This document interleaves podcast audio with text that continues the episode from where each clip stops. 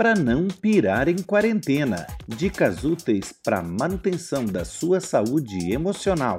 Com Laura Lago.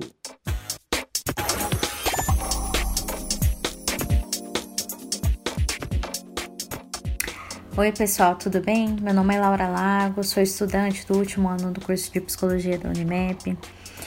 É, venho agora conversar e refletir com você um pouco sobre saúde mental, vida devocional e espiritual neste tempo de isolamento social. Esse é mais um episódio do Para Não Pirar em Quarentena.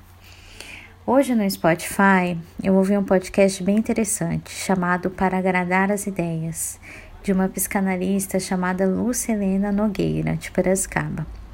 Não sei se vocês conhecem, mas se vocês se interessarem, é só acessar no Spotify.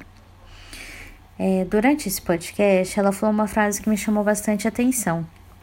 A nossa lógica não tem lógica nenhuma. Isso me fez refletir sobre qual lógica de vida estamos vivendo hoje. Qual tem sido a nossa verdade? Onde estamos investindo nosso tempo? E hoje o tempo é outro. O meu tempo de duas semanas atrás era um. E hoje ele é parado, ele tá mais estável, ele tá mais lento. A coisa tá bem devagar, né? Enfim, a proposta desse episódio é para falar sobre o que podemos fazer para termos uma saúde mental e emocional nesse período de isolamento. O que, se você colocar essa frase no Google ou fazer essa pesquisa, você vai achar vários artigos, reportagens né, de psicólogos, psiquiatras, blogueiros, é, youtubers e etc., te informando sobre esse assunto, dando dicas práticas importantes sobre o que fazer nesse tempo de isolamento. Porém, nesse primeiro episódio, eu achei importante começarmos refletindo sobre este tempo esse tempo não apressado, não abreviado pela nossa correria e que de alguma forma se estendeu. Quem estava reclamando aí que não tinha tempo para nada, que tô sem tempo, hoje a situação tá ao contrário, né? Hoje a gente está sobrando tempo, tá faltando o que fazer. Mas vamos lá.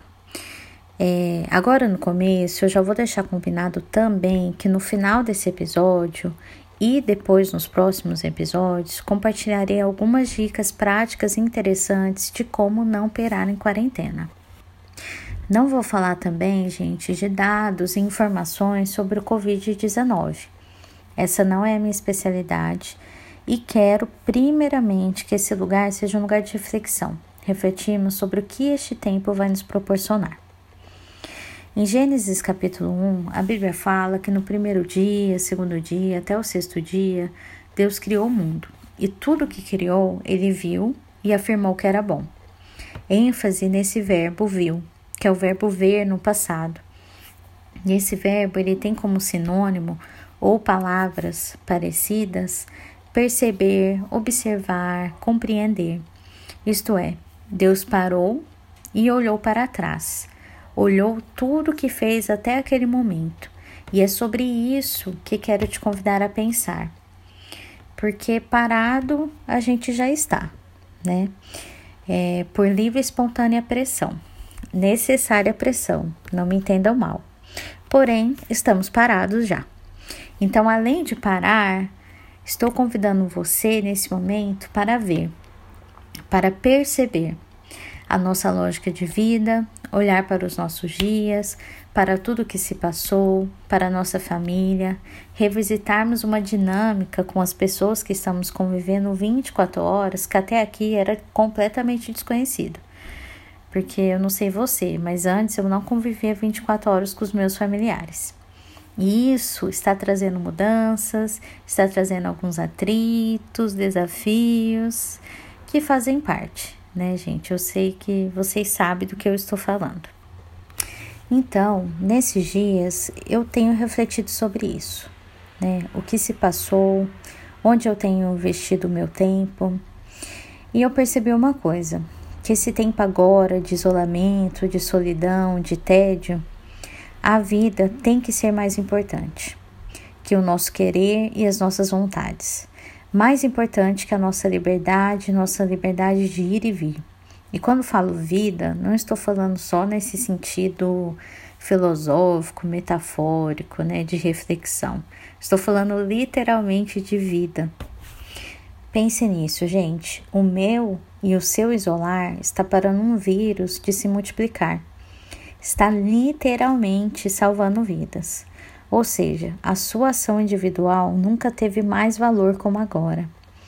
E isso me faz refletir e lembrar daquela passagem em João 10, né, na qual Jesus fala que veio para nos dar vida e vida em abundância. Ele é o bom pastor, né, e ele tem cuidado de nós.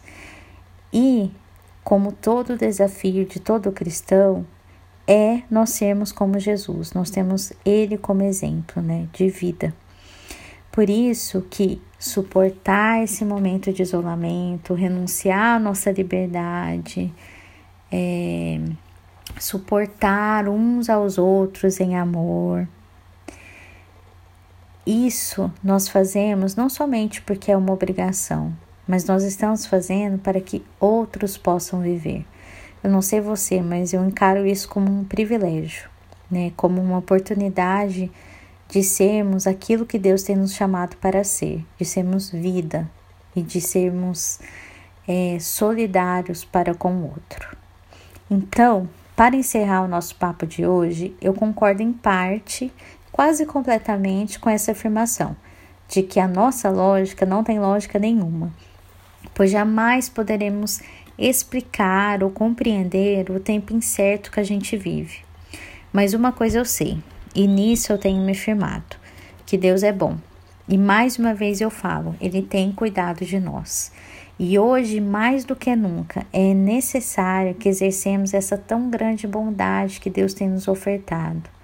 Então, gente, mais uma vez eu falo: sejamos solidários, vamos nos suportar em amor, vamos ficar em casa, distantes, porém, de alguma forma, juntos nisso, nessa missão, nesse propósito. Bem, essa foi minha reflexão de hoje. E agora vou dar duas dicas práticas para não perar em quarentena. A primeira dica é essa: para e reflita. Como foram os seus dias até agora? E o que este tempo parado e em casa está trazendo de reflexão para você? E o mais importante, o que Deus tem falado ao seu coração nesses dias? Caso você queira escrever sobre isso, e essa é a minha segunda dica, escreva. Escreva sobre isso, é uma ótima ideia. Escrever é um ótimo exercício de elaboração e com certeza vai contribuir para a sua saúde mental e emocional. E se você tiver dúvidas, comentários, caso você queira compartilhar comigo essa reflexão que eu estou propondo, mas de maneira sigilosa, segue meu e-mail laura.p.lago@gmail.com. Beleza? Um abração para vocês. Aguardo os comentários, as dúvidas, as reflexões. Um abração e até a próxima edição. Para não pirar na quarentena, dicas úteis para manutenção da sua saúde emocional. Com Laura Lago. Siga os nossos perfis e acompanhe toda a nossa programação através do metodistadomatão.com.br barra web ou pelo Facebook no arroba Metodista no Matão.